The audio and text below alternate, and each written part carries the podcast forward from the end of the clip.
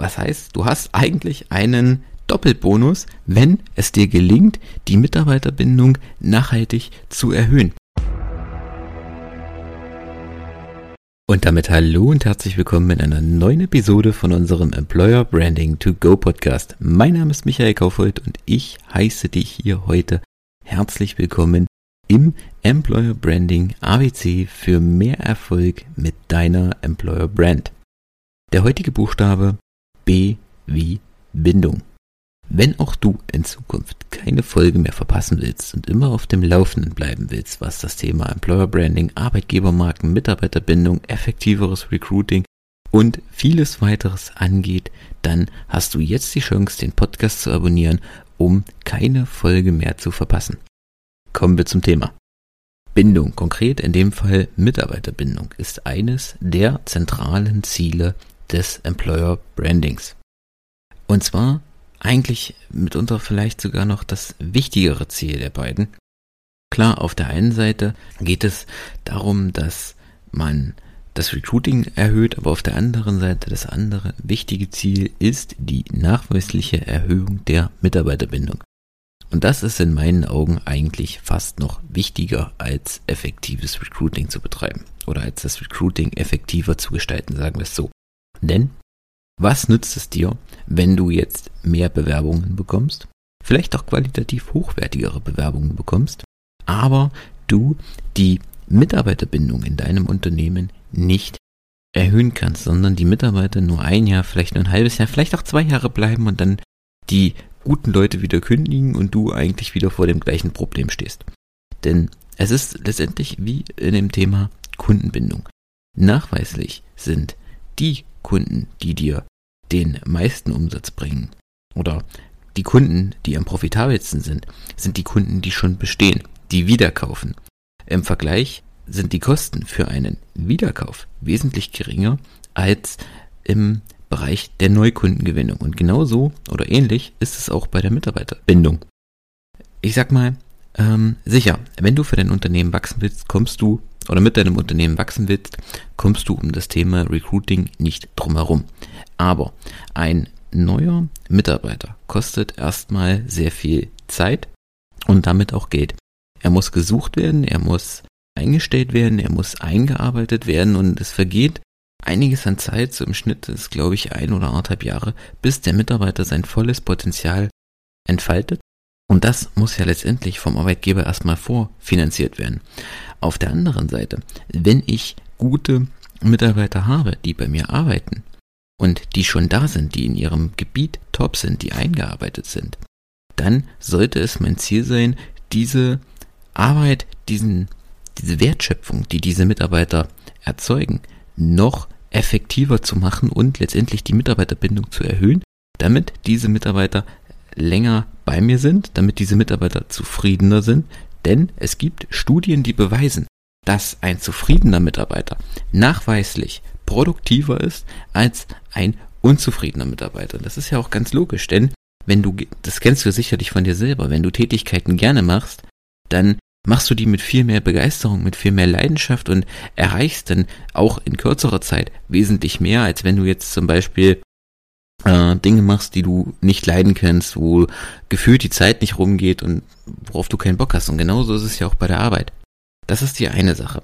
Auf der anderen Seite, ein zufriedener Mitarbeiter, der loyal zu dem Unternehmen steht, der bleibt länger und er strahlt es auch auf das Unternehmen ab. Also er strahlt das im Prinzip nach außen ab, so dass sowohl neue Bewerber sehen, ey, der arbeitet gerne da, der ist da voll zufrieden, der wird gut bezahlt, dem macht seine Arbeit Spaß. Also kann es ja dort nicht so schlecht sein und vielleicht sollte ich auch mal in Erwägung ziehen, mich dort zu bewerben. Aber auf der anderen Seite wirkt das natürlich auch auf die Kunden. Denn frag dich selbst, wenn du jetzt die Wahl zwischen zwei verschiedenen Einkaufsläden hast. Auf der einen Seite hast du Mitarbeiter, die alle schon ein Gesicht ziehen wie drei Tage Regen, die keinen Bock haben, wo du schon merkst, dass du eigentlich nur eine Nummer bist, dass du eigentlich überhaupt nicht willkommen bist und dass du nur Arbeit für die bist. Auf der anderen Seite hast du Mitarbeiter, die dich mit einem Lachen begrüßen, wo du merkst, die arbeiten gerne, die lieben das, was sie tun, die haben Spaß an ihrer Arbeit, dann gehst du doch dort viel lieber hin und gehst dort viel lieber einkaufen und empfiehlst das ja letztendlich auch weiter und Letztendlich ist es ja so, dass man sagt, ein zufriedener Kunde empfiehlt das drei weiteren Personen weiter.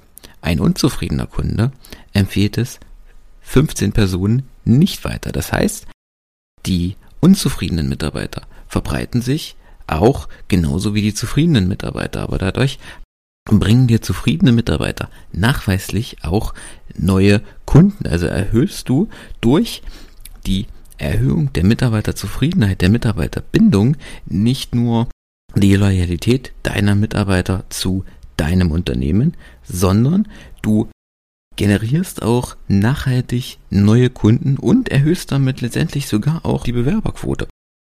Auf der anderen Seite, wenn ein Mitarbeiter länger bleibt, dann ist logischerweise die Fluktuation geringer. Du musst seltener neue Stellen besetzen und folglich sinkt auch die Frequenz und auch sinken auch die Kosten, die du insgesamt für die Neubesetzung offener, frei gewordener Stellen aufwenden musst. Das heißt, ein ne, zufriedener Mitarbeiter, wenn du die Mitarbeiterbindung nachhaltig erhöhst, zufriedene Mitarbeiter stehen auf der einen Seite loyaler für dein Unternehmen, sie sind produktiver, das heißt die Wertschöpfung steigt, das heißt der und das der Mitarbeiter bringt dir und deinem Unternehmen mehr Geld, damit steigen deine Umsätze und hoffentlich letztendlich auch deine Gewinne.